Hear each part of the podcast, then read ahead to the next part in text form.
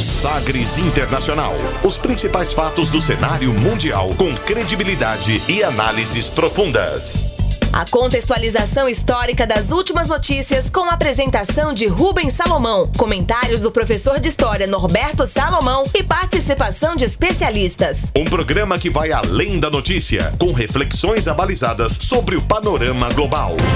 Sagres Internacional. Agora na Sagres.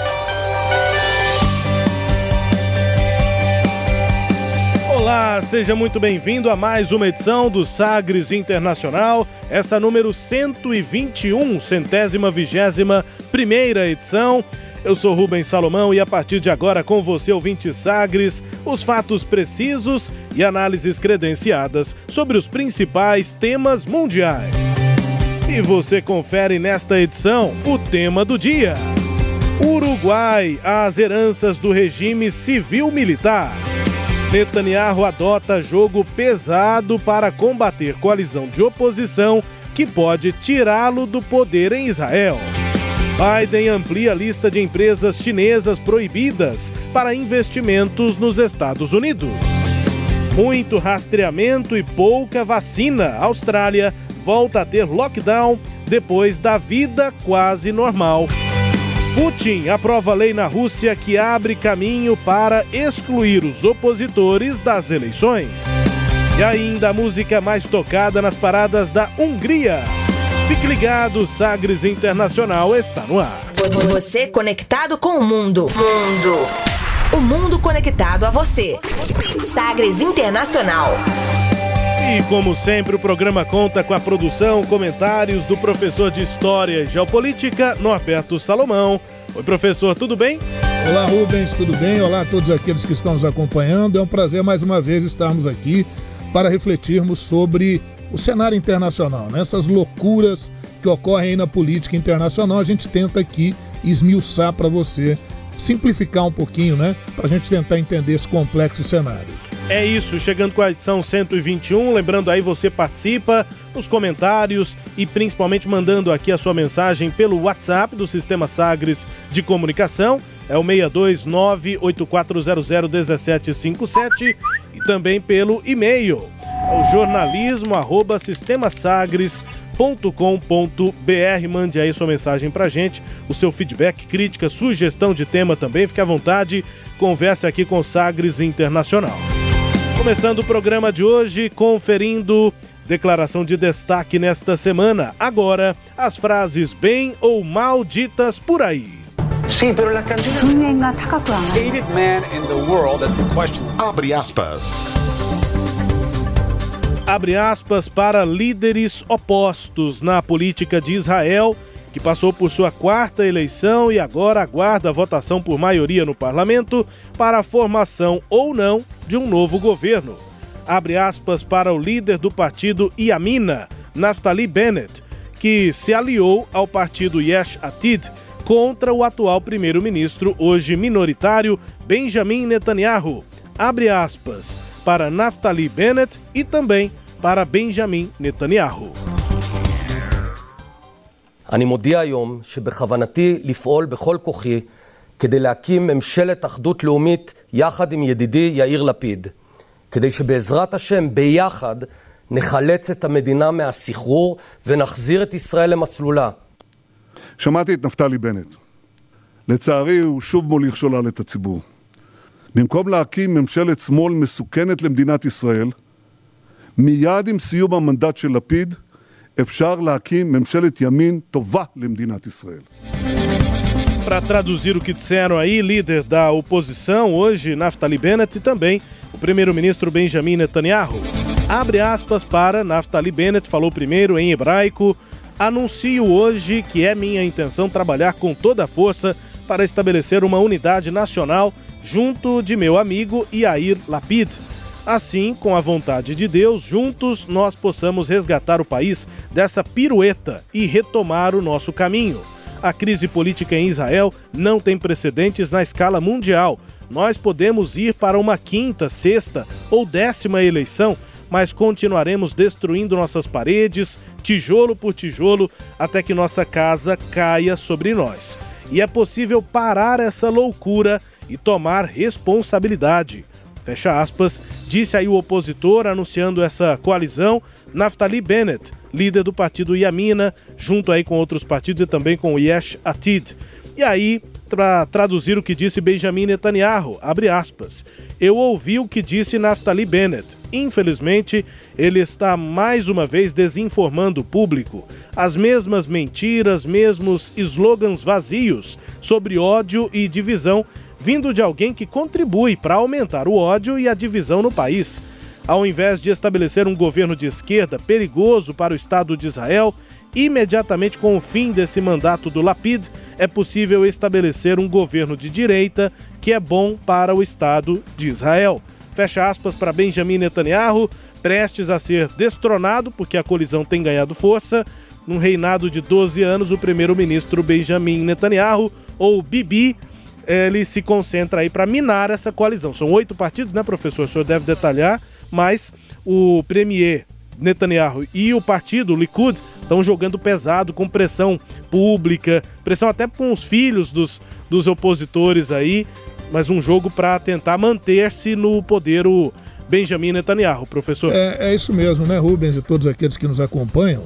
É bom lembrar que Israel é uma república parlamentarista, então lá você tem o, a eleição para presidente da república, que é chefe de Estado, portanto não governa, e aí você tem as eleições é, parlamentares e, e, o partido que tem maioria é que acaba elegendo o primeiro-ministro, que é quem efetivamente governa. O Bibi, né, o Netanyahu já foi primeiro-ministro lá nos anos 90, depois retornou, ele está agora 12 anos como primeiro-ministro, mas é, está é, sofrendo acusações. Ele responde a três processos por fraude, corrupção, enfim. E se ele sair do cargo de primeiro-ministro, ele vai provavelmente ser preso. É né? uma chance muito grande dele ser condenado e ser preso. E veja bem, em meio a tudo isso, em meio a essa questão da, da eleição do parlamento é, é, em Israel, foi eleito também o presidente da República em Israel, né? O Isaac Herzog é o 11 presidente de Israel. Ele venceu a Miriam Peretz, que é uma educadora lá, teve dois filhos que morreram em combates, né, em, em guerras, então ela tem grande popularidade.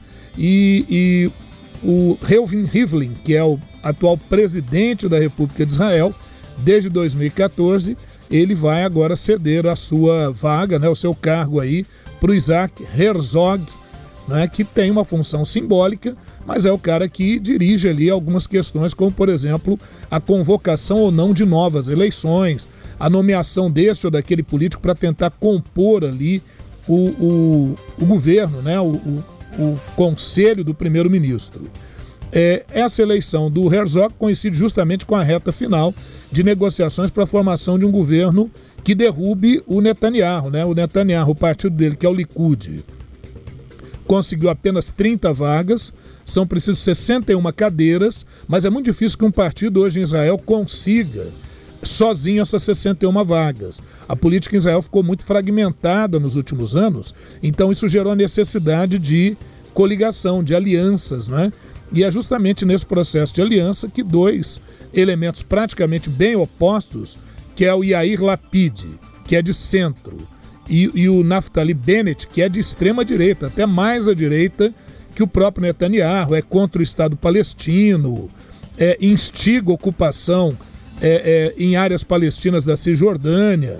Então ele é mais à direita do que o próprio Netanyahu. Mas ele está dizendo que o Netanyahu ele se mantém no poder por um discurso de ódio, de ódio e de divisão e que ele, o Naftali Bennett, não pretende fazer isso. Então, agora, recentemente, o Naftali Bennett e o Yair Lapid, que são de partidos diferentes, o Yair Lapid é, é, é de um partido que é o A Futuro, né, o Yesh Atid, e o Naftali Bennett é de um partido de extrema direita, que é o Yamina. Eles se coligaram, inclusive, ao partido da Liga Árabe, dos árabes israelenses, ou seja, são árabes que têm nacionalidade em Israel, né, que têm cidadania, melhor dizendo, em Israel e que, portanto, formam um partido. Esse pessoal da Liga Árabe Unida, o Ha'am, eles têm é, é, quatro parlamentares eleitos e eles não têm ligação com o Hamas, eles não têm ligação com a Jihad Islâmica. Né? Até porque o Hamas e a Jihad Islâmica negam a participar de qualquer tipo de governo sionista, como eles chamam, de governo de Israel. Então é nesse pé que está a coisa. É, houve um acordo entre o Yair Lapid e o, o Naftali Bennett, pelo qual é, são quatro anos de mandato do primeiro-ministro. Os dois primeiros anos o Naftali Bennett assumiria e os dois últimos anos Yair Lapid de centro é que assumiria. Bom, a princípio ninguém está confiando em ninguém que esse acordo vá se consolidar até o final. Mas o negócio nesse primeiro momento é retirar qualquer possibilidade do Netanyahu permanecer no poder. Por outro lado, o que, que o Netanyahu tem feito? Isso que você falou aí, Rubens. Ele tem jogado pesado, inclusive com ameaças, inclusive na, na porta de escolas de filhos de políticos, para pressionar inclusive a própria família. Quer dizer, é um jogo bem baixo mesmo. Aqueles é parlamentares um ficam mais ficam reticentes, não estão se posicionando tão claramente, estão sofrendo muita pressão, Isso. né? É, e, e, muita gente dentro do próprio partido e a mina não vê com bons olhos o fato do Naftali Bennett fazer aliança com o Yair Lapid. Então, é, é, muitos estão chamando o, o, Naftali Bennett de traidor. E o, o Benjamin Netanyahu está apostando nisso para tentar divisão interna. E qual que é a estratégia do Netanyahu? Com isso, a coligação implodiria, não, não seguiria em frente. Tem até a semana que vem, até a quarta-feira, para que haja essa, essa decisão do parlamento né, para aprovar ou não essa coligação. É, a, a, ideia do, do, do, Netanyahu é implodir essa coligação e, ao fazê-lo, é permanecer como primeiro-ministro até que haja uma quinta eleição. Quer dizer, arrastar ainda por um tempo maior. Essa é que é a ideia do, do Benjamin Netanyahu. Vamos ver como é que fica a próxima semana, mas até agora tudo indica que essa coligação do Yair Lapid e do Naftali Bennett é que tem a melhor condição de permanecer. São oito partidos de apoio nesse sentido. Vamos aguardar até a próxima semana para ver o que acontece. Essa é a situação atual em Israel. Israel que saiu há pouco de uma situação muito conflituosa com o Hamas, que está lá na região da faixa de Gaza e que bombardeou áreas de Israel em virtude daquele final do Ramadã, que é a festa religiosa islâmica, e que gerou toda uma celeuma ali na cidade de Jerusalém, envolvendo outras áreas como Tel Aviv, enfim, conflitos aí recentes e que estremeceram um pouco também a política em Israel. Destaque aqui do nosso quadro Abre aspas no Sagres Internacional número 121. Vamos acompanhando as articulações aí, meio essa crise política né, em Israel também ao lado ali com, aquele, com as questões é, árabes. Destaque aqui no quadro abre aspas. No Sagres Internacional também com o tempo para o tema do dia. Navegando pelos mares da informação. Sagres Internacional. A la huella, a la huella de la victoria, solo los tupamaros nos darán gloria. Para librar la patria de malvivientes hay que echar los ministros y al presidente. Señor presidente de la Asamblea General, señores dictadores, es el de un día luminoso para la democracia uruguaya, no por los hombres que en su virtud asumimos tan altas investiduras, sino por la declaración, sino porque la declaración constitucional que con reverencia republicana hemos formulado ante nosotros, culmina el proceso de, la elección de gobernantes en el cual el pueblo ha ejercitado auténticamente el papel protagónico que solo las grandes democracias le reconocen efectivamente.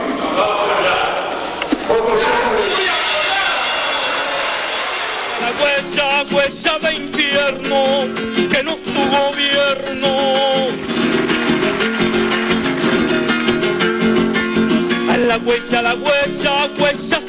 Começando o tema do dia nesta edição do Sagres Internacional, o tema é Uruguai e o regime cívico-militar, as heranças do regime cívico-militar naquele país. Professor, a gente começa aí com música e com trechos de discurso que não estão com aquela qualidade até porque estamos em 2021, mas gravações do final das, dos anos 60 e início dos anos 70, lá do Uruguai, estamos ouvindo uma música de autor não exatamente conhecido, mas é, muito é, cantada por é, pessoas é, militantes da esquerda, até pelos próprios é, grupos de reação no Uruguai, os Tupamaros. O professor vai explicar melhor, mas deu para ouvir, inclusive, ali no espanhol, a música falando eh, eh, em algumas vezes dos tupamaros, derrubar o presidente e os ministros, música de protesto, assim, de luta, né, contra esse regime. E, além da música, gravação da época, inclusive ambiental, mas também o discurso do eh, Bordaberry, Juan Maria Bordaberry, eh, que tomou posse em 1973. Trecho do discurso que, num, num trecho mais completo, dizia o seguinte: no momento da posse, em 73, abre aspas, afirmo hoje uma vez mais e nessas circunstâncias transcendentes para a vida do país, nossa profunda vocação democrática e nossa adesão sem reticências ao sistema de organização política e social que rege a convivência dos uruguaios.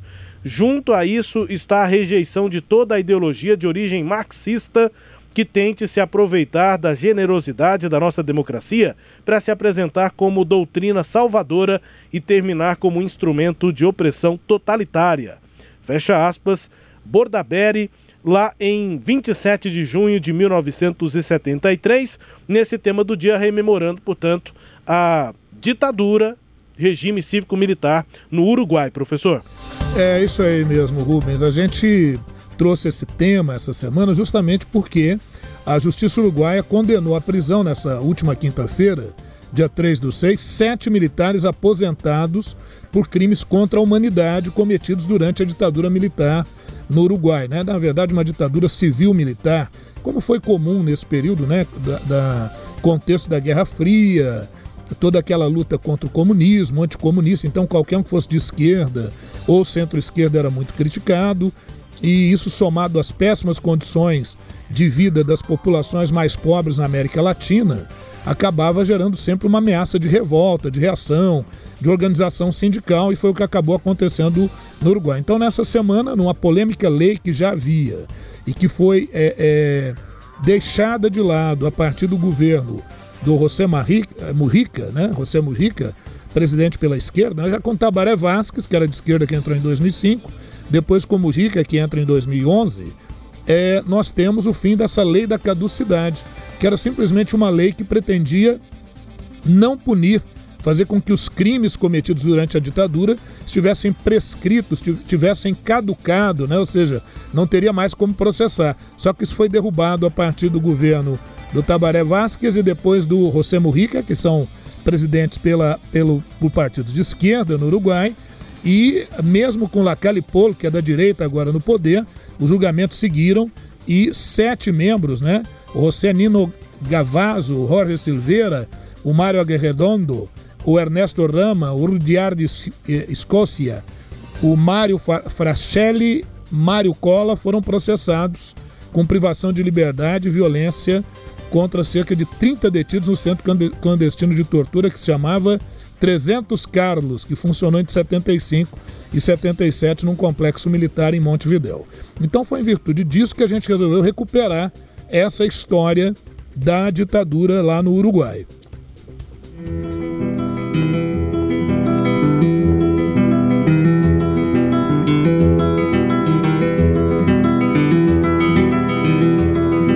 Eu pergunto a los presentes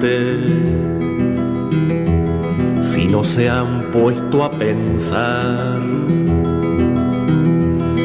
que esta tierra es de nosotros y no del que tenga más.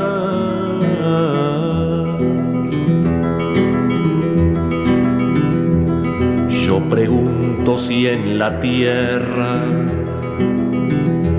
nunca habrá pensado usted que si las manos son nuestras, es nuestro lo que nos dé. A desalambrar, a desalambrar, que la tierra es nuestra, es tuya y de aquel, de Pedro y María, de Juan y José. A desalambrar, música aqui ilustrando o nosso tema, professor de Daniel Viglietti. Música que fala, é, ele começa perguntando, né? Música provocativa para quem ouve ainda mais se for uma apresentação ao vivo, ele com o violão Sim. e olhando para a plateia e perguntando. Eu, me per eu pergunto aos presentes, né? É, se você ainda não pensou que a terra é nossa e não daquele que tenha mais. É, gostaria de saber se na terra nunca teria pensado, é, você, se, se as mãos são o nosso e o nosso o que nós damos, ou seja, a terra ser nossa, e aí o desalambrar é, como se fosse o desenrolar, a coisa que vai crescendo. Acho que a música ia tendo esse sentido ainda mais sobre um regime é, ditatorial. Um movimento que vai crescendo, meio que bola de neve, aquilo que vai tomando forma, tomando força e a música é, teve esse sentido também no Uruguai. Uruguaio, Daniel Viglietti, inclusive uma passagem interessante é que no início é, já desse regime mais é, ditatorial, mais agressivo né, na, no Uruguai, o cantor, músico, compositor foi censurado durante uma apresentação ao vivo na televisão é, na noite do dia 30 de janeiro de 1969. O cantor, né, o Viglietti, participava do programa Musicanto 69 no programa musical ali do canal 5 de Montevidéu. E aí, quando ele começou a cantar, esse violão começou a, a ser escutado no, no, na TV, enfim, para quem sintonizava o canal, essa música Desalambrar. O, no meio da apresentação, no meio da música, o programa para toda a cidade de Montevidéu foi cortado. Foi encerrado. Simplesmente cortado.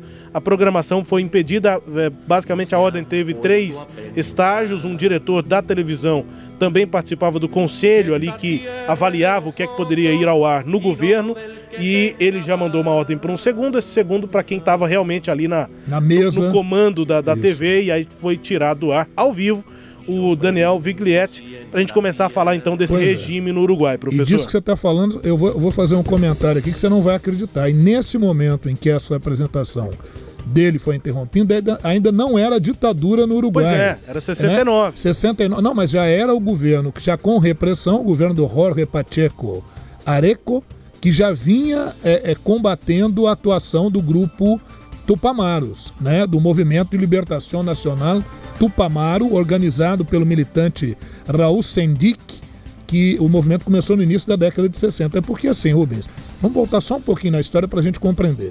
A região de hoje é Uruguai já pertenceu ao Brasil com o nome de província Cisplatina. O Brasil perde essa região na Guerra da Cisplatina entre 1825 a 1828, é o período do primeiro reinado do Dom Pedro I. E o Uruguai se tornou independente em 1828 com o nome de República Oriental do Uruguai, nome que se segue ainda hoje, República Oriental do Uruguai. E surgiram no Uruguai dois grupos políticos importantes: o Partido Colorado, que era contra os comerciantes é, de Buenos Aires e, portanto, mais próximos da política brasileira, e o Partido Blanco, que era de criadores de gado e que tinham rivalidade com os criadores de gado do Rio Grande do Sul, portanto, mais próximos a Buenos Aires. Então, assim, o Partido Colorado mais pró-Brasil, o Partido Blanco pró-Argentina. É, pois bem, na década de 50 do século XIX, governo aí já do Dom Pedro II, o Brasil fez intervenção, intervenção militar direta no Uruguai e na Argentina, mudando os grupos políticos que estavam no poder.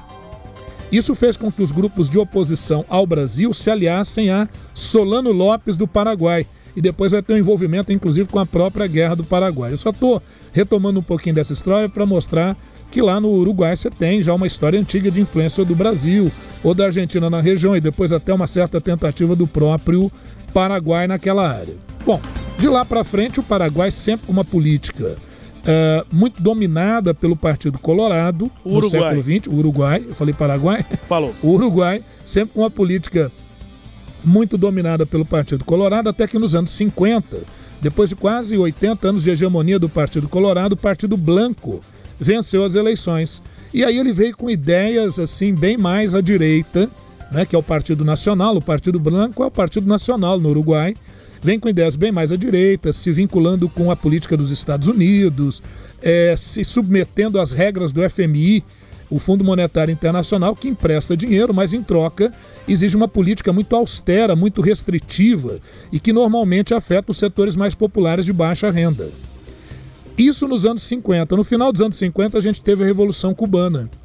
E aí a Revolução Cubana acabou servindo de inspiração para grupos sociais, grupos de estudantes, grupos de operários, a formação de entidades é, é, em prol de uma política mais social é, no Uruguai. Tanto políticas é, que estão ligadas a um discurso mais de centro, mais centrista, quanto grupos mais à esquerda mesmo, como foi o surgimento no início dos anos 60, com o militante Raul Sendic, do grupo dos Tupamaros, né, que lembra a figura de Tupac Amaru, lá do Peru, ou Tupamaro, lá do Peru, que foi uma liderança indígena pela liberdade dos índios e pela liberdade contra a imposição espanhola.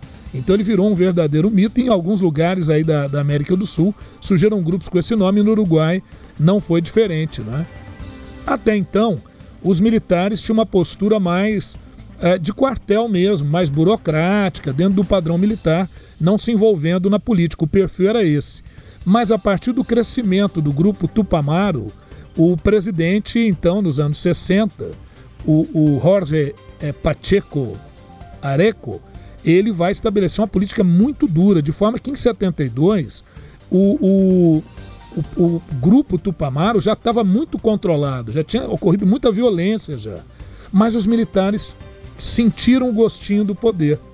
Então houve uma gradual, um gradual processo de influência dos militares no poder, porque a princípio o Areco tentou conter esses movimentos de esquerda no Uruguai usando a polícia.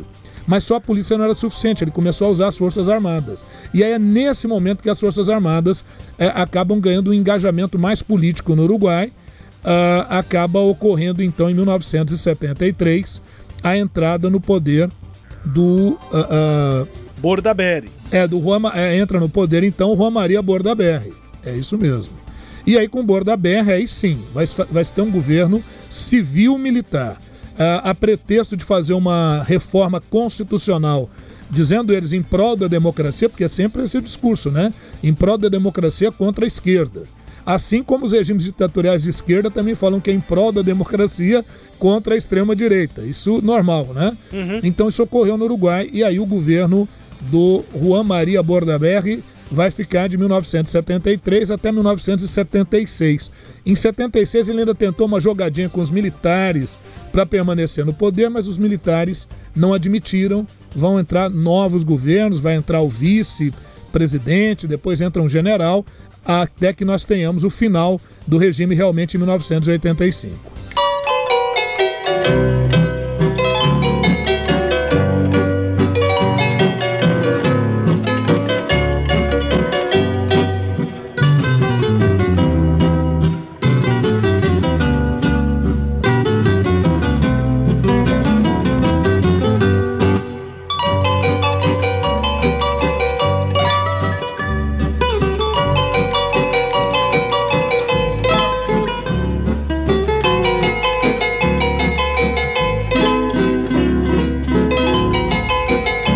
Gente já lembra da roça goiana, né, professor? Alguma coisa a ver tem, né? Tem, tudo a ver, claro. tem influências aí, né? Música do Aníbal Sampaio. Essa é a música de Dos Ilheira. É, e o Aníbal Sampaio, Aratue, é, Arastue Domingo, foi cantor, compositor, poeta uruguaio, morreu em 2007 e com uma carreira é, muito interessante. Em 63, ele foi reconhecido como o compositor mais popular do Uruguai e da Argentina. Aí no ano seguinte, em 64, a canção mais famosa, Rio de los Angeles, o Rio dos Anjos, foi premiada no Festival Cosquim. Em 67, participou do Encontro da Canção de Protesto, um encontro que foi realizado em Cuba e recebeu a placa de ouro da Organização dos Estados Americanos em 1969, com reconhecimento pelo trabalho de divulgação da cultura, da música popular da América Latina. Mas nós estamos falando de ditadura no Uruguai e o Aníbal Sampaio tem uma passagem interessante nessa questão. É que ele foi preso em maio de 1972 em Paysandu, no Uruguai, porque ele pertencia ao movimento Tupamaros, o movimento de libertação nacional, e aí ele fornecia, ajudava a fornecer armas que eram trazidas do Chile, da Argentina para o Uruguai, e aí ele fica na prisão até 1980, oito anos preso o, o Aníbal Sampaio. Depois, em 1980, ele é liberto, mas para o exílio. Vai para a Suécia, faz shows lá pela, pela Europa. Primeiro álbum dele já no exílio é um álbum instrumental de onde vem essa música de Los Hilera. Eu creo que a história, como se sabe, ha sido escrita com la tinta de los, de los vencedores, de los poderosos, de manera que ha sido la historia de América Latina falseada y, es muy importante que haya una contracultura ejercida a través de diferentes instrumentos. Eh, el cine, el teatro, la literatura, Eh, incluso, incluso la televisión, que es un instrumento que puede ser muy positivo y desalienante si se lo utiliza bien. Y por supuesto, la canción. La canción es un producto frágil, breve, efímero en cierto sentido, porque circula por el aire, llega al oído y después se borra, no es como la palabra impresa, pero tiene um poder de penetração importante. Fala aí, portanto, do Aníbal Sampaio numa entrevista à Carta Maior em 2012. E aí ele começa falando, né, nessa, nesse trecho, nessa declaração, que a história é contada pela tinta dos vencedores. E que por isso é importante ter uma contracultura. Ele cita a literatura, o teatro e a música, a canción e ele como músico, né, com muitas músicas importantes, inclusive desse momento é, de repressão no Uruguai. E aí ele começa dizendo, é, depois segue dizendo, né, a canção é um produto frágil, é, breve, efêmero, num certo sentido, porque circula pelo ar, chega ao ouvido e depois se apaga. É, não é como a palavra impressa, mas tem um poder de penetração importante, incluindo em populações distantes, populações que às vezes nem sabem ler, a canção penetra, supera essa barreira do conhecimento. Eu sempre penso que a canção é um pouco como um passarinho que pousa no nosso ombro e nos canta ao ouvido certas verdades. Músicos do Uruguai eh, cantaram algumas verdades, tentaram, pelo menos durante esse período de ditadura.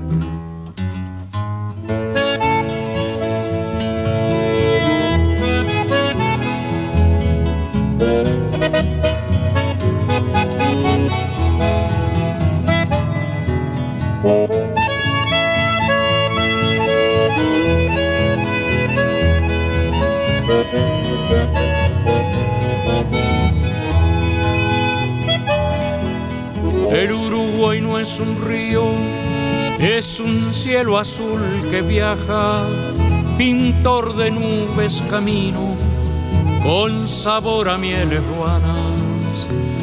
Ainda com Aníbal Sampaio, essa Rio de los Pájaros, Rio dos Pássaros, para a gente seguir com o tema do dia, professor. É isso aí, Rubens. E como a gente estava falando, em 1973 assumiu o governo Juan Maria Bordaberry, que tinha origem no ruralismo uruguaio, né? mas de certa maneira simbolizava a continuidade do governo do Pacheco, né? do, do Jorge Pacheco Areco. Uh, porém, a crise generalizada acabava empurrando o poder diretamente para a mão dos militares. Como eu disse, o Pacheco teve que usar mais do que a polícia para conter os tupamaros, teve que usar as Forças Armadas, e as Forças Armadas sentiram aquele gostinho pelo poder. Então, dez dias depois que o Borda BR assumiu, é, ele determinou a criação do Conselho de Seguridade Nacional, que agora era quem passaria a escolher diretamente o presidente. Então já eliminou eleições diretas lá, né? Esse governo passava a ser é, integrado por uma cúpula do comando militar das Forças Armadas, tendo um presidente que na verdade vai ser muito mais um fantoche ali dos militares, ou vai tentar se equilibrar né, entre o poder civil e o, e o poder dos militares. Em junho desse mesmo ano, o Bordaberry dissolveu as câmaras de representantes, fechou o parlamento, né? fechou o legislativo e no lugar foi criado um Conselho de Estado para assumir as funções legislativas e foi facultado às Forças Armadas adotar todas as medidas que pudessem para assegurar os serviços públicos essenciais. Por quê? Porque eles temiam uma grande greve geral.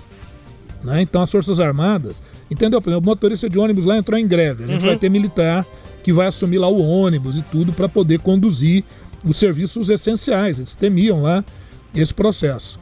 Pois é, imediatamente, nessa mesma madrugada, os líderes sindicais eh, de uma Central Nacional de Trabalhadores do Uruguai, a Federação del Vidrio, como era chamado, eh, em Lateia, na zona metropolitana de Montevidéu, lançaram as bases de um plano de greve geral de resistência ao golpe de Estado. Isso em 73. Então aí essa, a coisa pegou mesmo. Essa entrada dos militares acabava tirando o poder também do, dos manifestantes, dos sindicatos. Sim, né? A greve é, você, passava a não valer nada. Você bloqueia tudo. E realmente, viu, Rubens, e todos aqueles que nos acompanham, a greve geral foi muito forte, teve uma repercussão muito ampla em Montevidéu, estendeu-se a outras cidades como Paysandu. Os grevistas receberam apoio da Frente Amplio, que era uma frente ampla de oposição de esquerda também na universidade pública, dos grêmios acadêmicos, da Federação de Estudantes.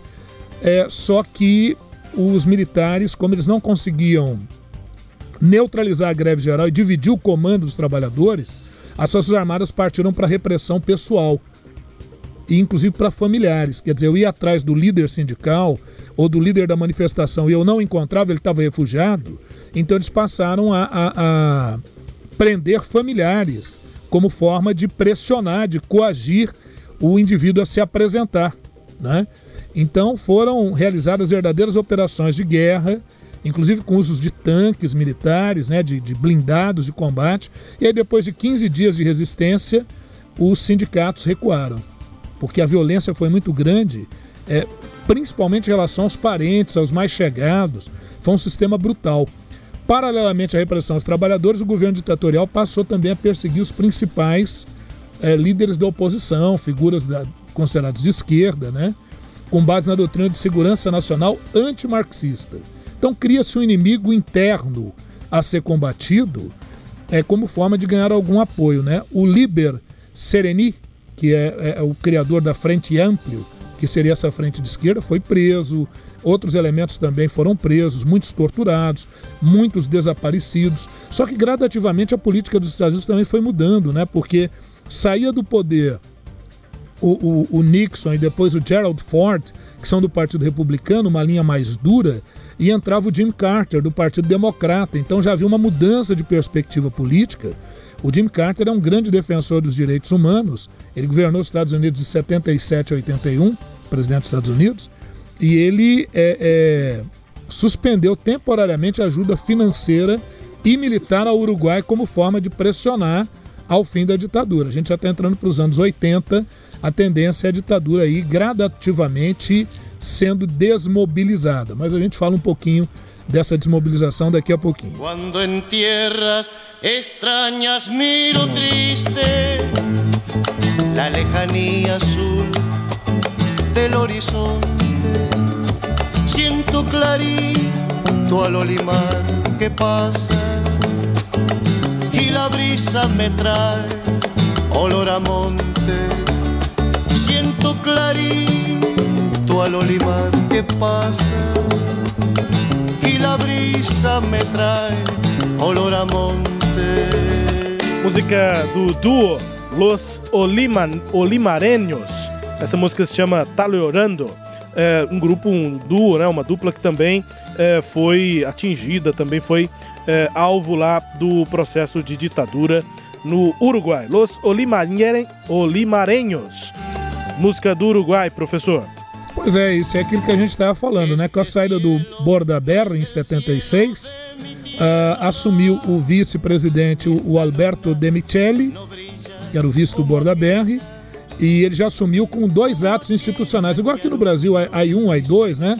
Lá o AI1 e o AI2 asseguravam o total domínio militar ditatorial, governamental, por instituição de diversas medidas. Toque de recolher, proibição do direito às greves. Logo depois, foi indicado pelos militares a, o Aparício Mendes, que ficou até 81. E aí, em 81, ocorreu a nomeação, quer dizer, não foi eleito, ocorreu a nomeação do general Gregório Álvares. E aí, nesse momento, o regime já encontrava-se amplamente desgastado, já estamos no início dos anos 80, já está havendo uma mudança de perspectiva no cenário internacional, o socialismo no leste europeu já começava a entrar em crise, né? E é, externamente a ditadura uruguaia começava a sofrer pressões. Internamente, estagnação econômica, queda do PIB de 14%, alto índice de inflação. E aí você sabe, né? Quando a economia não vai bem, a coisa desanda. E aí nós tivemos o pacto do Clube Naval, porque agora é fazer a passagem do poder para os civis. E é aquele momento em que normalmente os governos militares de esquerda ou de direita não querem ser penalizados pelas atrocidades que cometeram durante o regime. Porque, viu, Rubens, quando a gente fala de atrocidade, não é o fato de prender opositores, não. Porque você imagina, você assumiu o governo, você é governo e você considera que quem é contra o governo é seu inimigo. Então você vai, prende, processa, se for condenado, fica preso. Seria o normal. A questão não é essa. A questão das barbaridades são as ações paralelas e clandestinas de tortura, prisões irregulares, né? esquadrões da morte, isso ocorreu no Uruguai. E é isso que vai, eles vão querer escapar desse tipo de punição. Então, houve o pacto do Clube Naval em agosto de 84. é, em que o Gregório Alvarez e a Frente Ampla e o Partido Colorado e a União Cívica, né? Eles se reúnem para fazer uma passagem, uma transição pacífica, e é em meio a isso que acaba surgindo depois a, a lei de caducidade, que é essa lei que tornaria prescritos os crimes cometidos durante o período. E assim ficou até que o, o Tabaré Basques e depois o José Morrica assumiram, o, a, quando a esquerda assumiu, ela retirou essa, essa lei de caducidade e a justiça pôde julgar é, esses elementos considerados criminosos por cometerem crimes contra a humanidade. E nessa semana, sete foram condenados por crimes contra a humanidade, crimes como tortura, sequestro, é, coordenação de esquadrões da morte, né? É isso. Então, fazendo assim uma breve passagenzinha para muitos que talvez nem soubessem que nós tivemos uma ditadura no Uruguai, tivemos sim, apresentamos aí hoje uma ditadura que foi de 73 até 85, a ditadura civil-militar no Uruguai. O resgate no tema do dia no nosso Sagres Internacional número 121. E vamos para o intervalo, daqui a pouco voltamos. Você vai conferir logo na sequência, segundo bloco do Sagres Internacional. Joe Biden amplia a lista de empresas chinesas proibidas para investimentos nos Estados Unidos.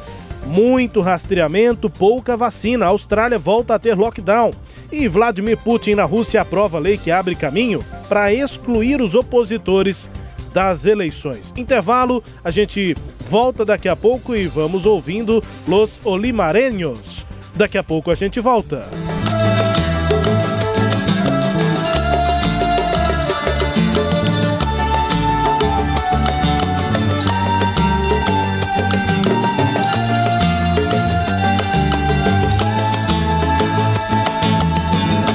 Tantas voces y miradas tan queridas ya no están en el boliche, en los asados.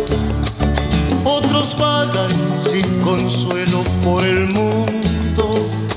Ay, paisito, mi corazón está llorando.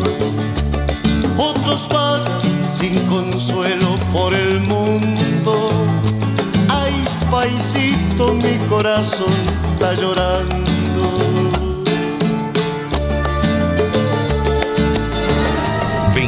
A Sagres. Em tom maior. Vamos à escalação da Sagres para o combate à Covid. Na defesa, máscara sempre protegendo o gol. No meio-campo, álcool e gel montando as jogadas. A dupla de lateral, água e sabão para auxiliar na lavagem das mãos. No ataque, a vacina. Será uma grande partida. E se você já está na idade permitida, é só procurar o posto mais próximo e entrar neste jogo. O Sistema Sagres apoia a vacinação. As notícias estão em todo lugar: nos áudios do WhatsApp, nos textões do Facebook, nos 280 caracteres do Twitter e nas fotos do Instagram. Você ouve, lê e observa. Mas você duvida, confere ou confirma? Ou fica indignado e apenas curte e compartilha? A sua atitude faz toda a diferença, porque você tem a escolha de levar uma informação falsa adiante ou fazê-la parar ali. Em tempos de fake news, quem se certifica sai na frente. Por isso, aqui na Sagres você pode ouvir e compartilhar sem se preocupar, porque nós estamos sempre de olhos e ouvidos bem abertos. Sagres, aqui pode confiar. Entretenimento, Jornalismo. prestação de serviços Rádio Sagres. em tom maior.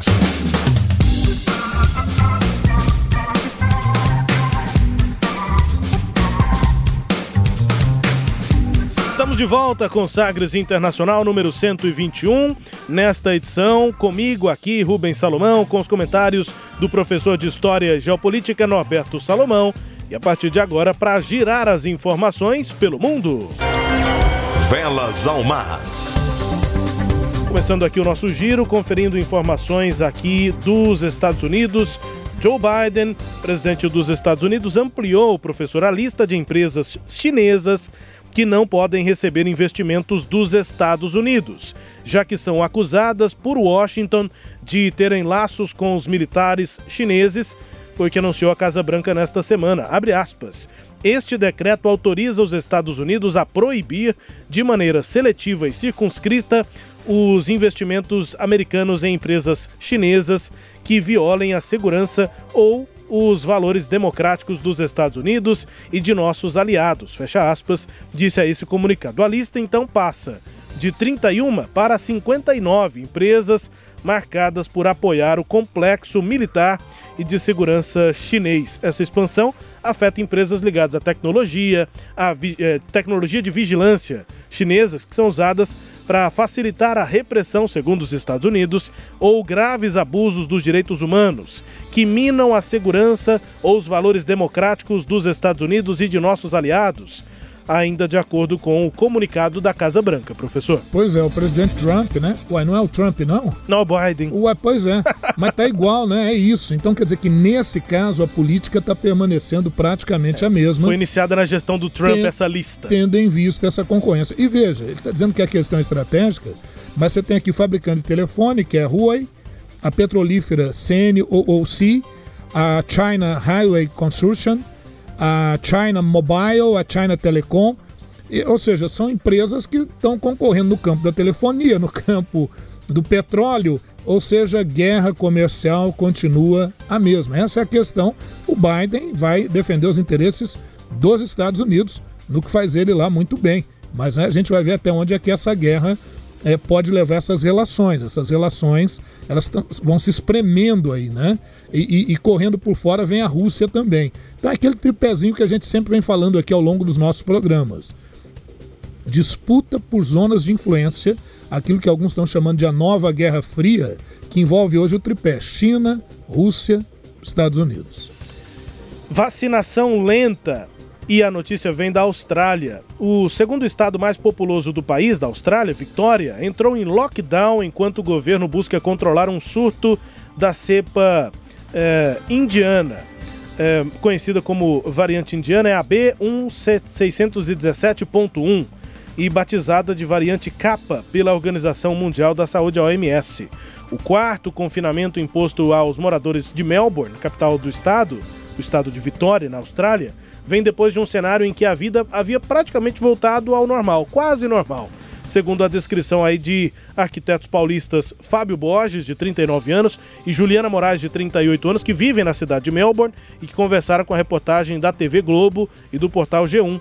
É, depois dessa quase normalidade, a vacinação não chegou, a vacina, a variante, perdão, que foi que surgiu na Índia. Essa sim chegou ao contrário da vacina e aí o lockdown de novo é imposto na Austrália, professor? É, é o seguinte, o rastreamento lá está muito bom, mas está faltando vacina. Você tem cepas, né, que são variantes, e aquele detalhe, né, Rubens, tem que estar sempre atento a essa doença. Ela não é fácil, não. Então, nada de cantar vitória.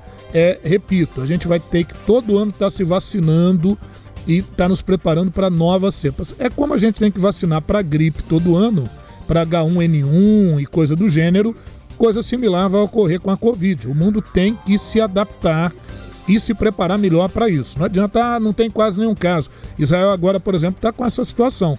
Agora, daqui a pouco, começa a receber gente demais, tem gente circulando pelo mundo. O controle com relação à doença não é o mesmo em todo mundo. Por isso que a vigilância tem que ser constante, a gente tem que estar. Tá, é, tomou vacina, está vacinado, tomei primeira dose, joia. Tomei segunda dose, que maravilha, parabéns. Continue usando a sua máscara onde for possível, continue tomando os cuidados adequados, até que a gente tenha uma segurança efetiva dentro desse que talvez seja o maior desastre dos últimos séculos, né, Rubens? Sem dúvida, sem dúvida. Maior do que a pandemia de gripe espanhola lá no século XX. No... É, o mundo hoje está mais integrado, né? É, então é, corre muito mais rapidamente essas doenças. Ah, o nome das variantes, professor, uma observação aqui, a OMS Sim. passou a classificar de forma diferente para ficar evitando também aquela coisa de chamar a variante de indiana ou de é, é, brasileira ou africana, quando foi da África do Sul. Estigmatizar um país, né? Então a OMS soltou aí nomes com base no alfabeto grego. É, com, com o, e aí vai ficar o seguinte: a OMS aí anunciou que, portanto, vai utilizar as letras do alfabeto e a variante lá dos Estados Unidos ela virou a Epsilon. A variante aqui do Brasil é a Zeta. A variante de outros países surgiu em vários países. A B1525 é a variante ETA A variante Teta é a P3 que surgiu nas Filipinas. Uma outra dos Estados Unidos é a Iota. E a, a Kappa é essa segunda variante da Índia. É, mais recentemente, a da Índia, que foi, sofreu, digamos que, uma atualização, é a B1617.2. Hum. Uma segunda variante indiana é a Delta. Então, o nome mais comum para facilitar. As variantes que estão mais. Eu, eu citei todos esses nomes, mas Sim. tem nomes que já são aqueles. as letras do alfabeto grego mais conhecidas também estão sendo dadas para as variantes que estão circulando mais. A do Reino Unido, aquela primeira que surgiu, que preocupou bastante, é a Alfa. A que surgiu na África do Sul é a Beta. A Gama é a brasileira, a variante Gama. E a variante Delta, a variante Indiana. indiana, para ver se. É, e não fica estigma- Não esti- estigmatizando países, né? O vírus é daqui, é dali. Enfim, acho que está correto. Uma boa medida, uma medida interessante, importante. Falando ainda sobre pandemia, professor, rapidamente aqui, Copa América. É notícia internacional, chegou aqui ao Brasil, né? O governo brasileiro adotou essa ideia da Copa América, vai realizar aí com sedes no Mato Grosso, aqui em Goiás, no Rio de Janeiro e também no Distrito Federal. E a Argentina recusou a realização da Copa América por lá.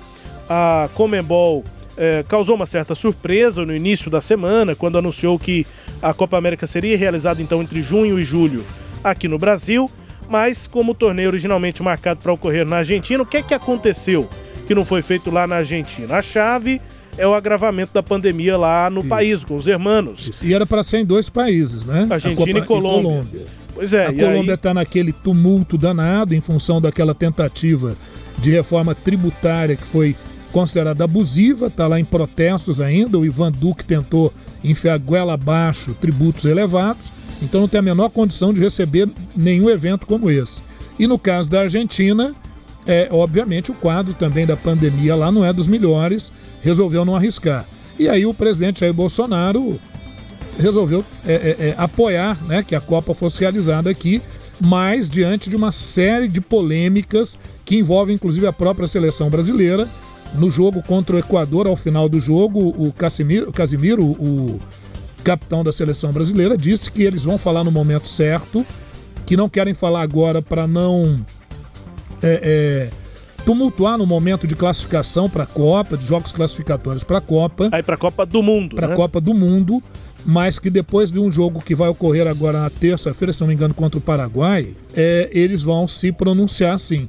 E aí muitos estão temendo que esse pronunciamento possa ser a- o pedido de demissão do técnico Tite e, a- e- e- o pedido de não convocação de todos os jogadores atuais da seleção brasileira em sinal de repúdio à realização da, da Copa América aqui no Brasil, tendo em vista que o Brasil tem 470 mil mortos e a pandemia continua em ação no país. Vamos ver no que, que isso vai dar, né? Última informação aqui do Giro antes das notícias do Brasil é que o presidente da Rússia, Vladimir Putin, apro- aprovou aí nesta semana, na sexta-feira, uma lei que deve dificultar a participação de opositores nas eleições legislativas. Essas eleições vão acontecer em setembro. E com essa nova regra, membros de organizações consideradas extremistas não vão poder concorrer, o que impediria, por exemplo, a participação de aliados do opositor que está preso, o Alexei Navalny. A medida foi condenada pela oposição ao governo de Putin, que a considerou como uma tentativa de silenciamento. A lei já tinha passado pela Câmara Rússia e foi confirmada agora também pelo Senado e aprovada pelo presidente Vladimir Putin, professor. Pois é, o que não é vantagem nenhuma, porque ele tem todas essas casas nas mãos. O Putin é, na verdade, o novo czar da Rússia, né? Então o homem manda prender e soltar. E o Alexei Navalny vai só se é, é, é, prejudicando ali, né? Ele tenta resistir, seus apoiadores também tentam alguma coisa nesse sentido, mas me parece que ele vai ficar ainda mais dois anos, pelo menos, e eu tenho certeza que o Putin vai arrumar mais acusações para que ele permaneça na cadeia. Na verdade, é um cerceamento absoluto a qualquer oposição ao Putin, que deve ficar aí mais uma temporada no poder na Rússia. Sagres Internacional também com as notícias do Brasil. O Ernesto nos convidou. Brasil Internacional. A capa da revista The Economist já chama a atenção e repercute a relatório especial da revista britânica The Economist, publicado na quinta-feira, afirma que o Brasil vive hoje sua maior crise desde o retorno à democracia. em 1985 e atribui a maior parte dos problemas ao governo do presidente Jair Bolsonaro.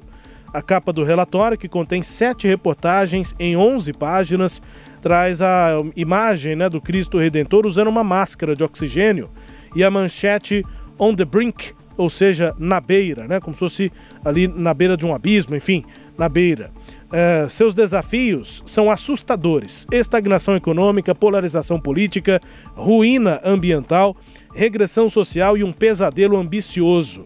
E teve de suportar um presidente que está minando o próprio governo.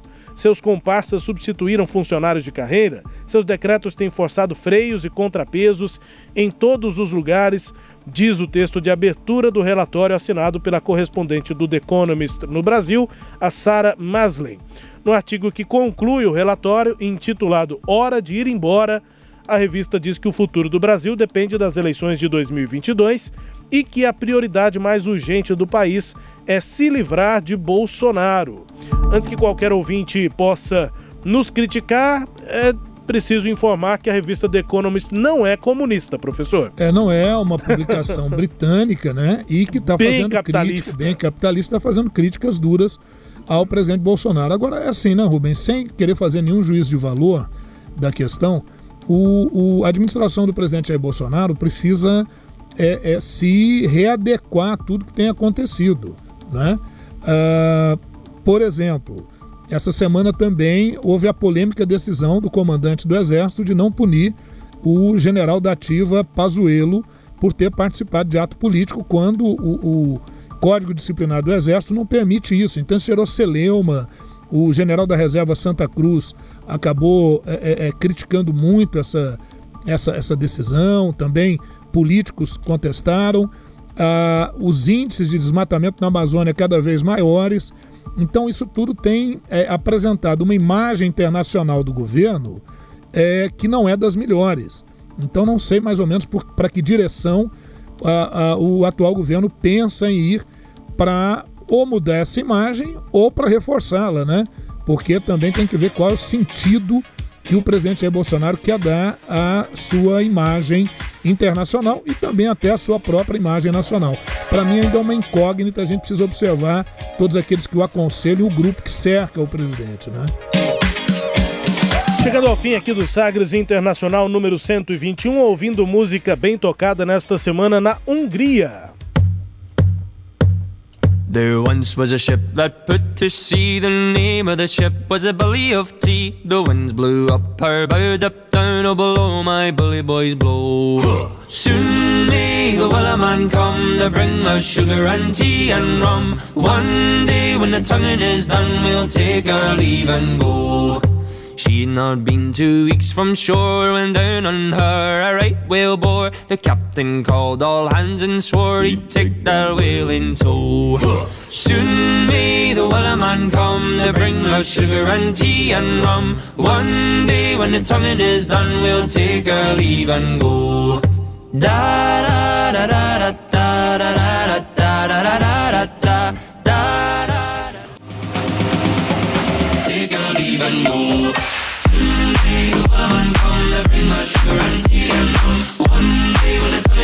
Chegando ao fim com música bem tocada na Hungria, professor, essa transição aí é porque nós ouvimos a música original do Nathan Evans, é, Wellerman. A gente já citou ele aqui porque ele ficou famoso, ele é da Escócia, é jovem e começou a ficar famoso aí na, em 2020, época de pandemia gravando vídeos ali cantando músicas tradicionais da Escócia relacionadas ao mar, à pescaria, enfim, é, no TikTok e em outras redes sociais. E aí ele ganhou fama e essa música, uma dessas que ele canta, Wellerman, é, ela acabou sendo alvo aí, ou pelo menos o, a base para as dancinhas do TikTok. Sim. E aí veio o remix. E aí, por incrível que pareça, na Hungria, por exemplo, a música original do Nathan Evans tá em primeiro lugar. E em segundo lugar tá esse remix aí. Então tá em todas, Mais né? eletrônico. Então, tá em todas. Nathan Evans fazendo sucesso na Escócia, no Reino Unido. E nesse caso aqui, em primeiro lugar, nesta semana, na Hungria, pra gente ir embora, Olha professor. aí, muito legal. Muito bom, Rubens. Vamos nessa então. Espero que vocês tenham gostado de mais essa nossa reflexão sobre o cenário internacional. Muito obrigado, essa nossa audiência qualificada, ao Sistema Sagas de Comunicação. E voltamos a nos encontrar na edição 122. Até lá. É isso, pessoal. Obrigado aqui pela companhia. Grande abraço. Até a próxima edição.